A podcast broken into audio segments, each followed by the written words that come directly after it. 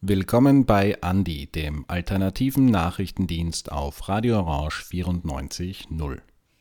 In der heutigen Sendung legen wir den Schwerpunkt auf den nach wie vor andauernden Krieg in der Ukraine. Lukas Bartel wird sich den Status von Drittstaatsangehörigen Flüchtlingen aus der Ukraine in der EU näher ansehen. Stefan Resch berichtet von der Pressekonferenz Krieg ist Krieg, Mensch ist Mensch vom 9.3.2022, in der mehr als 90 NGOs sowie VertreterInnen der Zivilgesellschaft vor einem Zweiklassen-Asylsystem warnen und davor, Flüchtlinge in gute und schlechte Flüchtlinge einzuteilen. Sarah Roland berichtet schließlich noch über geplante Integrationsmaßnahmen in Österreich für Flüchtlinge aus der Ukraine. Und abschließend berichtet Iris Preisler anlässlich des Weltfrauentags am 8. März 2022 von den Abtreibungsgesetzen in verschiedenen Ländern und informiert über die diesbezügliche Rechtslage in Österreich. Es ist Freitag 17 Uhr, Zeit für alternative Nachrichten. Seit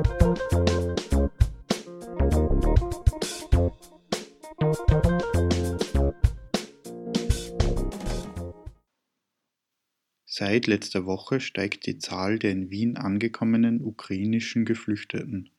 Wer nicht das Glück hatte, mit einem Auto zu fliehen, musste an dicht gedrängten Bahnsteigen auf einen Platz hoffen. Wenn sie am Wiener Hauptbahnhof ankommen, waren die Gruppen oft schon mehrere Dutzende Stunden unterwegs. Sichtlich erschöpft warten sie in der Ankunftshalle auf Anschlusszüge oder einen Schlafplatz in einer Notschlafstelle. Jene Notunterkünfte sind jedoch Teil von Kritik geworden. Derzeit sind drei verschiedene Organisationen dafür zuständig. Die ÖBB stellt eine Halle am Bahnhofsgelände für Schlafplätze zur Verfügung, die von Seiten der Caritas betreut wird. Und die Stadt Wien wiederum bietet zwei Anlaufstellen mit Hilfsangeboten und Unterbringung im zweiten und im zwanzigsten Bezirk an. Somit kommt es zu Problemen und nicht nachvollziehbaren Entscheidungen, unter denen die Geflüchteten leiden. Freiwillige Helferinnen stehen zwischen diesen drei Fronten und müssen neben ihrer Hilfe für die Geflüchteten auch zusätzlich diese Hürden jonglieren. Dies klagen sie nun an, wie Michael Bonvalo in einem Artikel und im Gespräch mit Andi erläutert. Mhm. Am Hauptbahnhof äh, bin ich gestern am Vormittag von Helferinnen eben mit der Kritik ähm, oder haben mir die Kritik näher gebracht. Und es gibt auch einen offenen Brief von zahlreichen Helferinnen, die sagen, dass das Problem ist, dass es einfach am Hauptbahnhof für die Leute, die ankommen, keinerlei ärztliche Versorgung gibt. Also es wird geschildert, dass beispielsweise einfach Menschen mit, mit, mit Durchfallerkrankungen ankommen, mit, mit anderen Erkrankungen ankommen. Möglicherweise haben wir Leute, die Covid-positiv sind. Das wissen wir jetzt natürlich nicht, es jetzt irgendwie, oder kenne ich jetzt noch keine Zahlen von Fällen.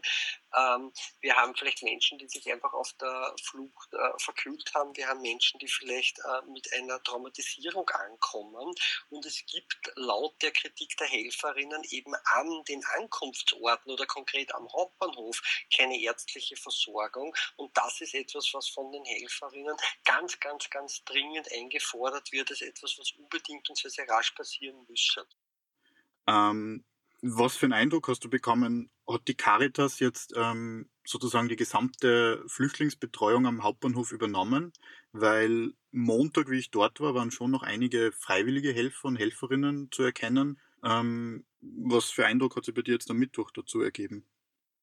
Also ich glaube, es gibt zwei Ebenen, die offenbar teilweise auch nebeneinander existieren. Es gibt einerseits die institutionelle Ebene und das macht offensichtlich die Caritas als Hilfsorganisation und dann gibt es auf der anderen Seite relativ viele freiwillige Helferinnen, die teilweise in verschiedenen Formen der Absprache mit der Caritas agieren, teilweise unabhängig von der Caritas agieren, teilweise auch nicht ewig gut auf die Caritas zu sprechen sind und das sind vor allem äh, russische und ukrainische Staatsbürger, Staatsbürgerinnen, die schon länger in Wien leben, die auch Deutsch können und die einerseits als freiwillige Helferinnen, andererseits als Übersetzerinnen agieren. Also mein Eindruck war auch vor Ort, dass es überhaupt keine offiziellen Übersetzungskapazitäten gibt und dass die Übersetzung eigentlich komplett von Ukrainerinnen und Russinnen gemacht wird, die teilweise dann so mit Schildern herumstehen Dingen, so quasi ich kann übersetzen oder mit einer ukrainischen Fahne oder mit irgendwelchen anderen Dingen, die sie eindeutig kenntlich machen und quasi am Hauptbahnhof herumgehen und sich als Übersetzerinnen anbieten. So wurde der Caritas durch die ÖBB die Ausgabe von warmen Mahlzeiten wie Suppe oder anderem untersagt. Ich kann sagen, dass zu dem Zeitpunkt oder den Zeitpunkten, wo ich dort war, nach meiner Wahrnehmung ausschließlich kaltes Essen ausgegeben worden ist. Und ich kann auch sagen, dass ich ebenfalls von Helferinnen gehört habe, dass die ÖBB sich da quergelegt hätte mit dem, mit, mit Brandschutzargumenten offenbar. Äh, wie valide oder wie stichhaltig die sind, kann ich jetzt natürlich nicht sagen. Aber was ich fix sagen kann, ist, dass es auf jeden Fall ein ziemliches Problem darstellt. Wir haben da Menschen, die teilweise wirklich sehr, sehr lange am Hauptbahnhof sind, teilweise am Hauptbahnhof übernachten müssen. Und das ist natürlich vollkommen untragbar, wenn es dann nicht einmal warme Mahlzeiten ähm, für die Leute gibt. Ich bin heute auch schon angerufen worden, gefragt worden äh, bezüglich ankommender Flüchtlinge, einfach wo die etwas Warmes zu essen bekommen. Das ist, das ist tatsächlich ein zunehmendes Problem, das sich stellt. Weiteres wird die Notschlafstelle am Hauptbahnhof nur während der Nacht geöffnet, was zur Auswirkung hat, dass die von der Flucht erschöpften Gruppen nur notdürftig auf den Wartestühlen rasten können. Mhm. Ähm, und in dem Kontext hast du auch die ÖBB-Sprecherin kontaktiert, die dann die Aussage gemacht hat, es wäre kein Bedarf für Ausruhen zu erkennen, warum die Notschlafstellen zum Beispiel während dem Tag über geschlossen haben. Ähm, in dem Kontext kann man das ein wenig zynisch äh, beurteilen. Ich kann die Aussage überhaupt nicht nachvollziehen, tatsächlich überhaupt nicht. Es war für mich bereits am Vormittag, und das war ja eigentlich der Ausgangspunkt, warum ich dann auch die, äh, den Artikel geschrieben habe und eben die ÖVP-Sprecherin um ein Statement ersucht habe, für mich völlig unnachvollziehbar, warum hier der, die Notschlafstelle nicht offen. Ist. Das hat sich tagsüber so dargestellt. Der Raum war eigentlich offen, also sozusagen man konnte den Raum betreten. Und drinnen saß auch eine Mitarbeiterin der Caritas, aber die Leute durften nicht in den Raum drinnen. Und bei dem Blick, den ich da reinwerfen konnte, gab es da vielleicht 50, würde ich meinen, äh, Notschlafbetten und draußen äh, sitzen die Leute auf diesen Metallbänken und versuchen da irgendwie zu schlafen. Also wer schon einmal in Wiener Hauptbahnhof war, das ist jetzt vielleicht kurz zum Sitzen, kann das okay sein, aber natürlich nicht über mehrere Stunden und vor allem nicht für Menschen, die von einer vielleicht tagelangen Flucht erschöpft sind. Also mir wurde von einer russischen Helferin erzählt, es wäre jetzt gerade am Hauptbahnhof eine Familie, die wäre seit sechs Tagen auf der Flucht. Natürlich brauchen die keinen Platz, wo sie sich einmal hinlegen können. Eine andere Helferin hat mir geschildert von äh, Familien, die ihre Kinder im Sitzen wickeln müssen, weil es da keine Möglichkeiten gibt. Äh, das heißt, für mich hat eigentlich diese Aussage, es gebe da keinen Bedarf auch erhöht zynisch geklungen, anders kann ich es nicht beschreiben. Und dann am Abend, wie ich dann nochmals gestern dort war, hat man dann auch wirklich gesehen, also da schlafen einfach Leute draußen, da schlafen Kinder draußen und die Notschlafstelle ist einfach nicht offen, weil die einfach erst gegen 23 Uhr aufgemacht hat. Das ist natürlich vollkommen indiskutabel. Und ja. vielleicht, also Entschuldigung, vielleicht noch ein Satz dazu. Und es gäbe ja nicht nur die Notschlafstelle, sondern es gibt am äh, Bahnhof, also am Wiener Hauptbahnhof, auch eine große Lounge der ÖBB für ihre erste Klasse Passagiere. Auch die könnte selbstverständlich jederzeit für die Geflüchteten, die in der Bahnhofshalle warten müssen, aufgemacht werden. Denn ich denke doch, dass äh, geflüchtete Menschen, Menschen, die sich auf der Flucht vor einem Krieg befinden, eine höhere Priorität haben sollten in der Fragestellung, ob sie sich irgendwo hinsetzen können als erste Klasse Passagiere, die vielleicht 20 Minuten früher zum Bahnhof kommen. Auch die Anlaufstellen der Stadt sind oft nicht gut erreichbar. So mussten bisher Freiwillige mit privaten Autos die Geflüchteten dorthin bringen, da der Weg mit Kindern, Gepäck und für ältere Menschen schwer schaffbar ist. Dort angekommen wurden Gruppen auch wieder abgewiesen, da die Kapazitäten ausgeschöpft seien, wie Michael Bonvalot berichtete. Dieser Beitrag wurde gestaltet von Lukas Bartel.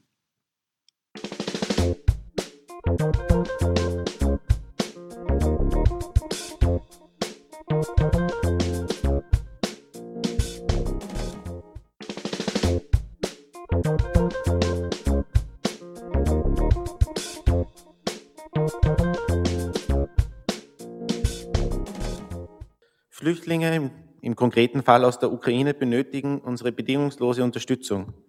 Aber glauben Sie nicht Politikern, die sagen, dass Schutz für den einen weniger Schutz für den anderen bedeutet. Seit dem Beginn des Kriegs in der Ukraine fliehen Menschen in die Nachbarländer und weiter nach ganz Europa. Die Reaktionen der europäischen Öffentlichkeit zeigen eine große Hilfsbereitschaft gegenüber ukrainischen Geflüchteten aber auch eine Unterscheidung in gute und schlechte, erwünschte und unerwünschte Geflüchtete.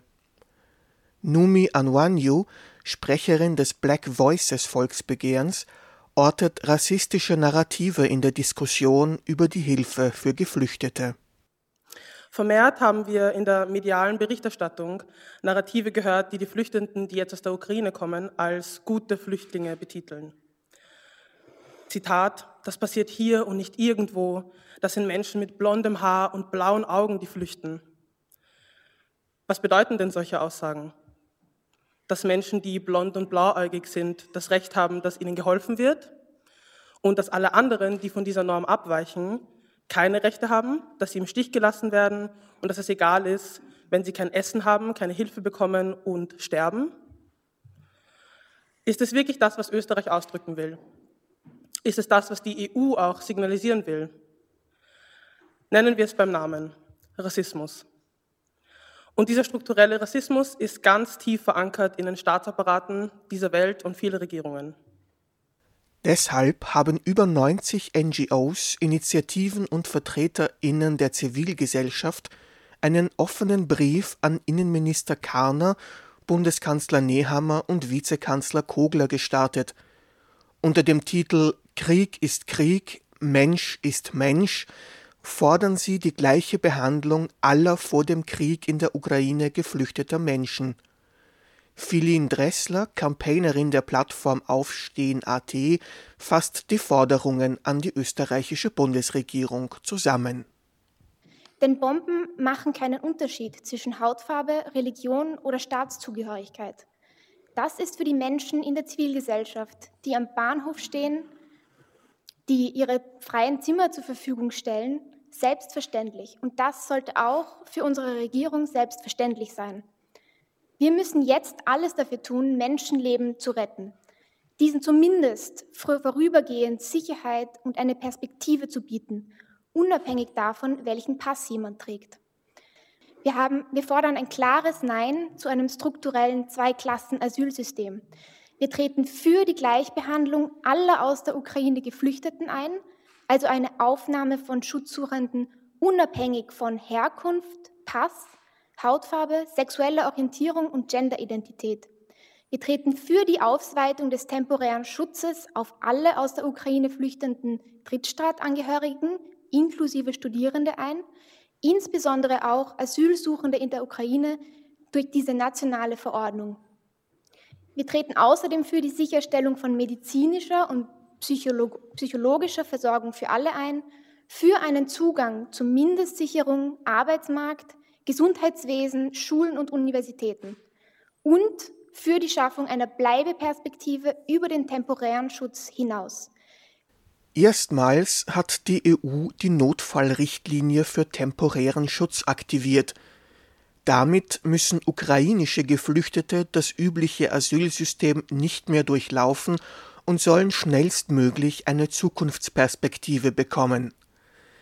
Diese Richtlinie umfasst aber nicht alle Menschen, die vor dem Krieg in der Ukraine flüchten müssen, wie Lukas Garleitner-Gerz von der Asylkoordination Österreich erklärt. Gleichzeitig wird aber in dieser Richtlinie festgehalten, wer die Zielgruppe dieser, dieser Richtlinie ist. Und diese Zielgruppe wird festgehalten, wir kennen das von den Mitgliedstaaten der Europäischen Union, das ist sehr oft eine Aushandlungssache und teilweise nationale Interessen, die hier eine Rolle spielen.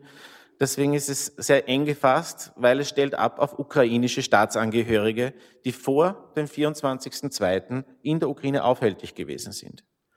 Sind das die einzigen Menschen, die von diesem Konflikt betroffen sind? Sind sie nicht. An, äh, ich möchte noch ergänzen, gleichgestellt sind auch Asylberechtigte in der Ukraine. Das ist auch ähm, ein gutes Zeichen. Dennoch, es gibt eine große Gruppe an Menschen, die nicht davon erfasst sind. Das sind Leute mit Studierendenvisa, das sind Leute mit permanenten Aufenthaltstitel, das sind Asylsuchende in der Ukraine. Diese Personen sind nicht von dieser temporären Schutzrichtlinie erfasst. Nicht nur die Gruppe der erfassten Personen, auch der Umfang der Unterstützungsmaßnahmen müsse ausgebaut werden, meint die Geschäftsführerin der Volkshilfe Wien, Tanja Wessely.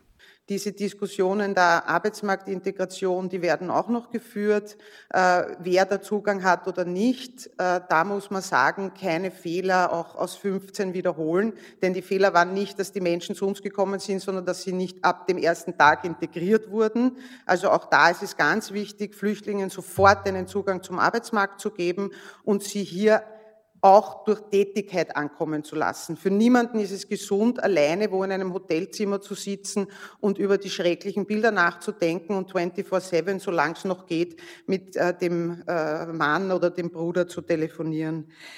Das heißt, diese Verordnung muss auch Deutschkurse regeln, muss Kinderbetreuung regeln, muss ein, ein Rundum-Paket sein für Menschen, die geflüchtet sind, was sie in einem neuen Leben, auch wenn es nur temporär sein sollte, worauf wir uns jetzt nicht verlassen wollen und können, das muss geregelt sein äh, und das muss auch gemacht werden.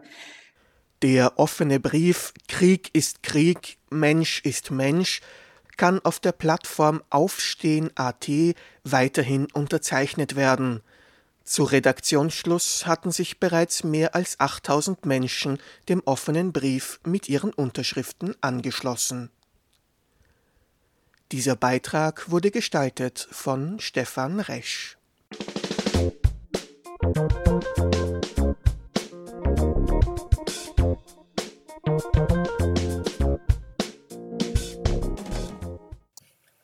Der folgende Beitrag handelt von geplanten Integrationsmaßnahmen der Regierung hinsichtlich der Menschen, die aus der Ukraine nach Österreich kommen. Die Vereinten Nationen berichten, dass sich über zwei Millionen Menschen auf der Flucht aus der Ukraine befinden. Über die Hälfte der Menschen wurde von Polen aufgenommen. Die europäischen Mitgliedstaaten sind erneut in den Ring gestiegen und kämpfen, wollen sie um den Grad der Verantwortung. Als Vergleich zu der aktuellen Situation wird das Jahr 2015 und 2016 herangezogen. In jenem hatte die sogenannte Flüchtlingskrise ihren Peak erreicht. Es wurden 2015 89.000 Asylanträge gestellt, vielmal mehr als 2014 in Österreich. Aktuell dürfen männliche Personen zwischen 18 und 60 Jahren aufgrund der Mobilmachung die Ukraine nicht verlassen. Daher sind die Bilder, die den medialen Tonus bestimmen, hauptsächlich weiblich geprägt. Mobilmachung bedeutet, dass sich Streitkräfte zur Verteidigung zur Verfügung stellen müssen. Susanne Raab ist Bundesministerin für Frauen, Familie, Integration und Medien. Sie erklärt, dass es sich im Unterschied zu 2016 um Personen handelt, die mit österreichischen Wertvorstellungen schon vertraut seien.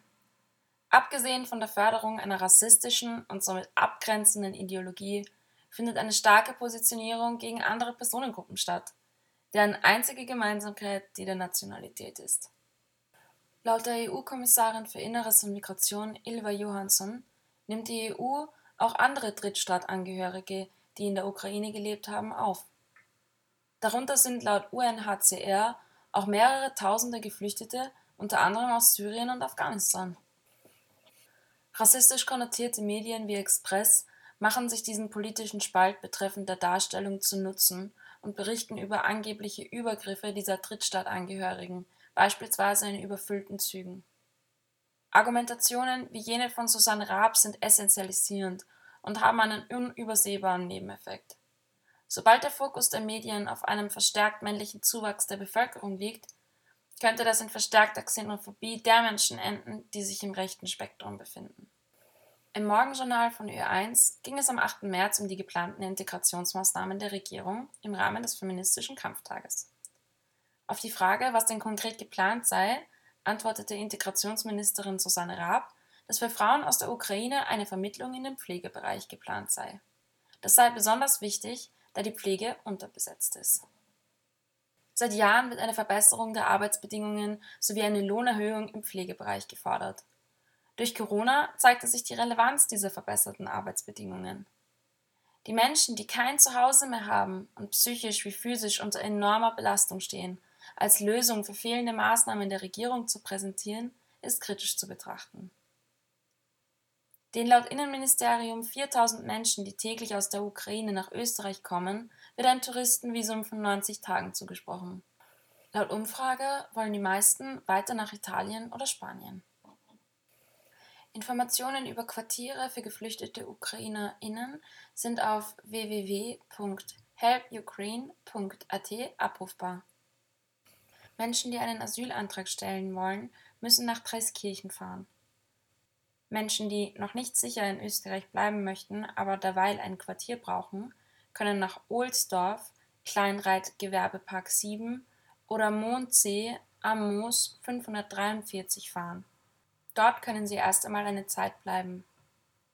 Die Website www.nachbarschaftsquartier Klammer auf at Klammer zu bbu.gv.at vermittelt übrigens auch Quartiere. Die Stadt Wien hat ein Ankunftszentrum in der Sport- und Funhalle Leopoldstadt Engertstraße 267 bis 69 eingerichtet. Menschen, die aus der Ukraine flüchten, können die österreichischen Züge der ÖBB gratis nutzen. Sie können im Zeitraum von 1. bis 15. März auch das gesamte Netz der Wiener Linien ohne Ticket nutzen. Auch die Mobilfunkanbieter A1, 3 und Magenta verrechnen nichts für Telefonate und SMS in die Ukraine. Dieser Beitrag wurde gestaltet von Sarah Roland.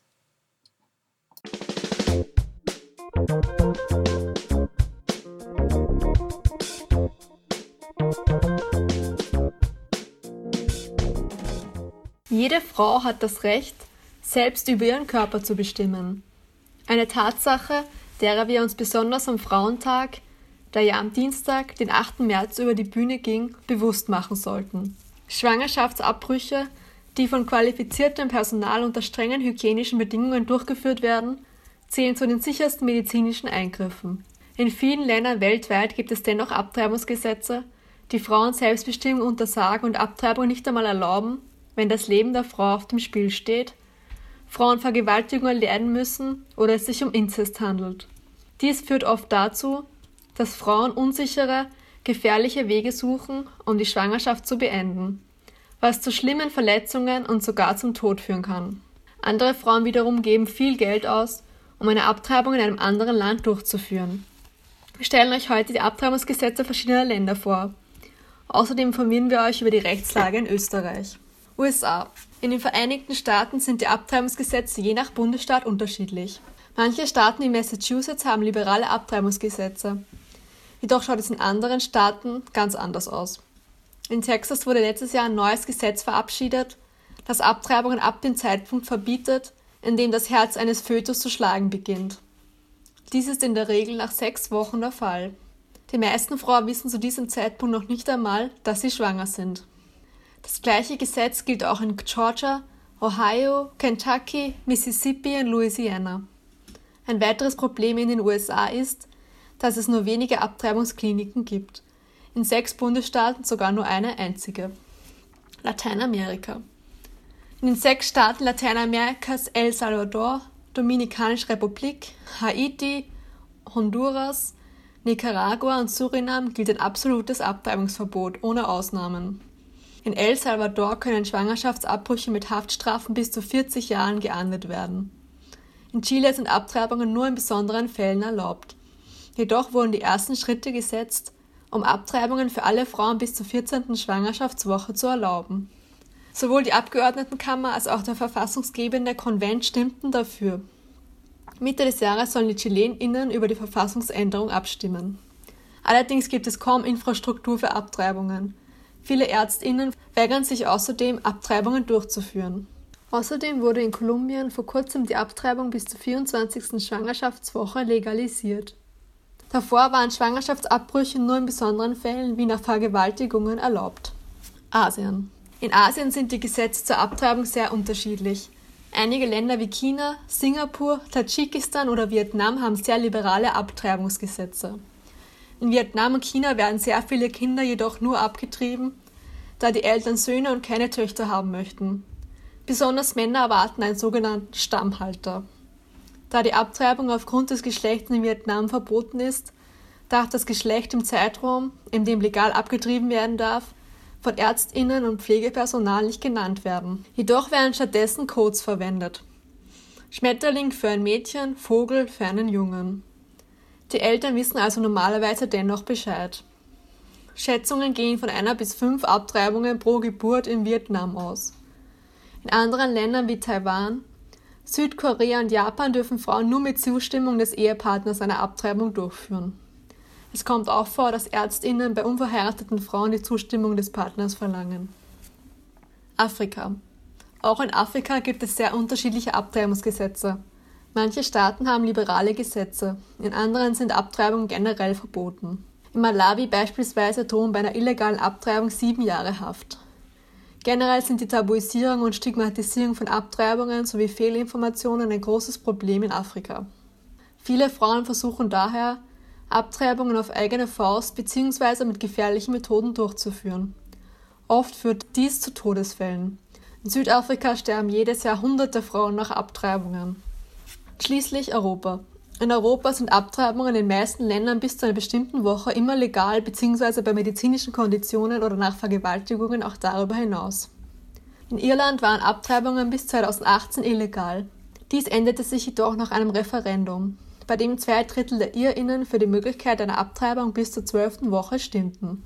In Polen dagegen wurden die Gesetze im Jahr 2020 sogar verschärft. Frauen dürfen Föten mit schweren Fehlbildungen seither nicht mehr abtreiben. Abtreibungen sind nur noch Vergewaltigungen oder wenn die Frau in Lebensgefahr schwebt, erlaubt. Außerdem gibt es eine sogenannte Gewissensklausel, aufgrund der Ärztinnen Abtreibungen verweigern dürfen, etwa aus religiösen Gründen. In Österreich sind Abtreibungen seit 1975 legal. Davor muss eine Beratung stattfinden. Bis zur zwölften Woche sind Abtreibungen immer möglich, danach nur bei ernster Gefahr für die physische und psychische Gesundheit der Mutter bei starker fetaler Schädigung oder wenn die Mutter unter 14 Jahre alt ist. Wenn du selbst ungeplant schwanger bist, kannst du dich an Familienplanungsstellen wenden. Viele Krankenhäuser bieten zudem eine anonyme Schwangerenberatung an. Dieser Beitrag wurde gestaltet von Iris Preisler.